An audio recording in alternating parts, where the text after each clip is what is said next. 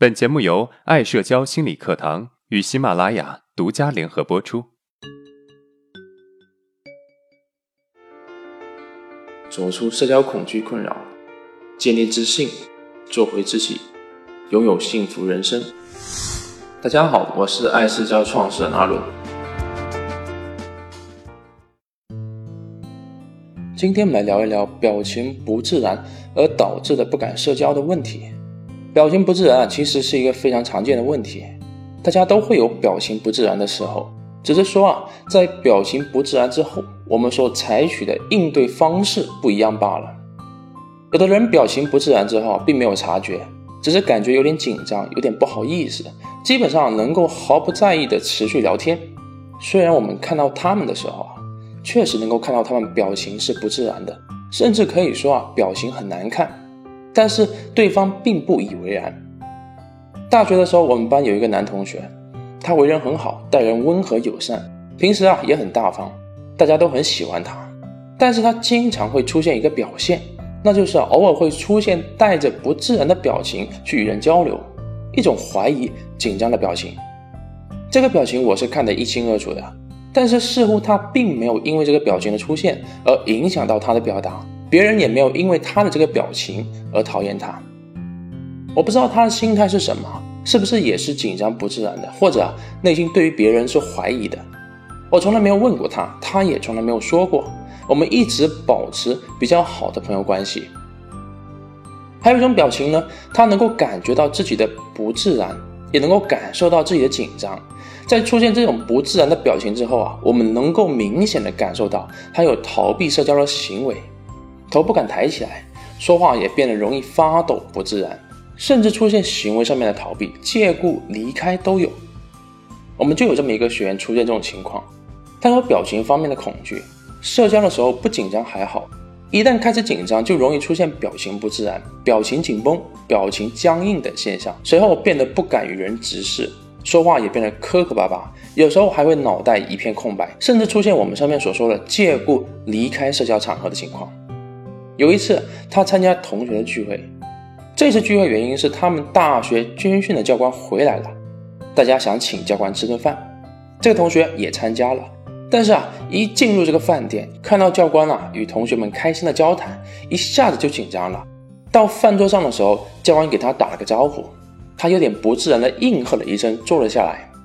教官说：“，哎，我们的手机是一样的。”他有点尴尬，表情不自然的说：“是啊。”突然啊，他就不知道怎么接话了，表情很不自然。同学们也看着他，他也看到别人看到他紧张不自然的样子。这个时候啊，又来了一个同学，大家把注意力都关注到这个同学身上了。可是啊，他还是一直处于紧张之中。饭菜上了，也没喂狗吃饭，看着大家有说有笑的聊天，他意识到自己多么的不合群，就假装上厕所，然后发短信跟教官说自己有事先走了。他觉得自己非常的不礼貌，也非常自责，但是啊，实在没办法待下去了。那为什么会出现这种情况呢？在我们接触的这么多学员中啊，有表情恐惧困扰的很多。我们做过这么一个调查，一百个有社交困扰的人中，有三十个受表情不自然的困扰。可见啊，这种症状对于社交的影响是很大的。在分析为什么出现表情恐惧之前，我们先来聊聊如何断定你是否有表情恐惧。并不是所有的表情紧张不自然都是表情恐惧。判断是否有表情恐惧啊，有以下几个标准，但是啊，仅供参考。第一，害怕社交，一旦紧张容易出现表情不自然，一旦出现表情不自然呢，就容易陷入焦虑之中，会极力的想要控制这个紧张不自然，越控制。越不自然。第二，事后会持续的回想，回想当时的情景，你是怎么不自然的，别人又是怎么看的，越想越难受。明明知道自己不能想了，可是啊，还是忍不住去想，导致对某种场合变得越来越容易紧张。第三，这种问题持续半年或者半年以上，知道自己有这种问题，并且啊，想要治疗的欲望很强烈。第四。问题出现泛化，也就是从害怕一个场合到害怕多个场合，从害怕个别人到害怕很多人。第五，社会功能受损，也就是啊，除了上面我们讲到的社交功能减弱以外，还有以往的工作难以胜任、容易失眠等等。如果以上几点都具备，那么说明啊，基本上可以断定为疑似表情恐惧。为什么要加一个疑似呢？因为啊，精准的判断还是需要做一些心理量表的。我们以上的几个标准是一个参考，但是啊，参考性还是挺强的。既然大家都已经了解了什么是表情恐惧，那么接下来我们来具体分析一下表情恐惧啊，它是怎么产生的。首先，大家听到表情恐惧，如果以上几点都具备的人，也不需要那么害怕。说的简单点，表情恐惧只是说明大家对于自己表情紧张的问题比较执着罢了。说到执着呀，为什么有表情恐惧的人会对这个表情是否紧张那么的执着呢？这就得聊到这类人的性格特点了。用日本心理学家生田正马的说法，那就是这种性格的特点是有疑病素质的。简单来说，就是容易怀疑自己有问题的这么一种性格特质。那为什么我们会容易自我怀疑呢？原来啊，我们的性格受两个部分的因素所影响。第一，遗传因素；第二，后天教育。能够产生自我怀疑的性格特质啊，它可能是遗传的父亲或者母亲身上的气质类型了。一般是抑郁质。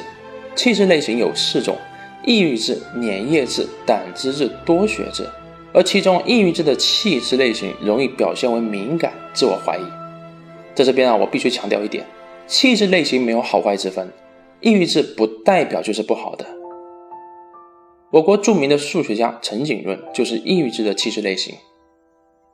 第二就是后天的教育，后天的教育啊，我们之前有花大篇幅讲过，这边由于篇幅有限，我们就不做过多的解释啊。用一句话来解释就是啊。如果后天没有给予孩子一个包容、支持、鼓励的环境，孩子就容易觉得自己不好，就容易自卑，也就容易产生一病素质。谈到这里啊，我想你大概已经明白了一并素质啊是怎么产生的。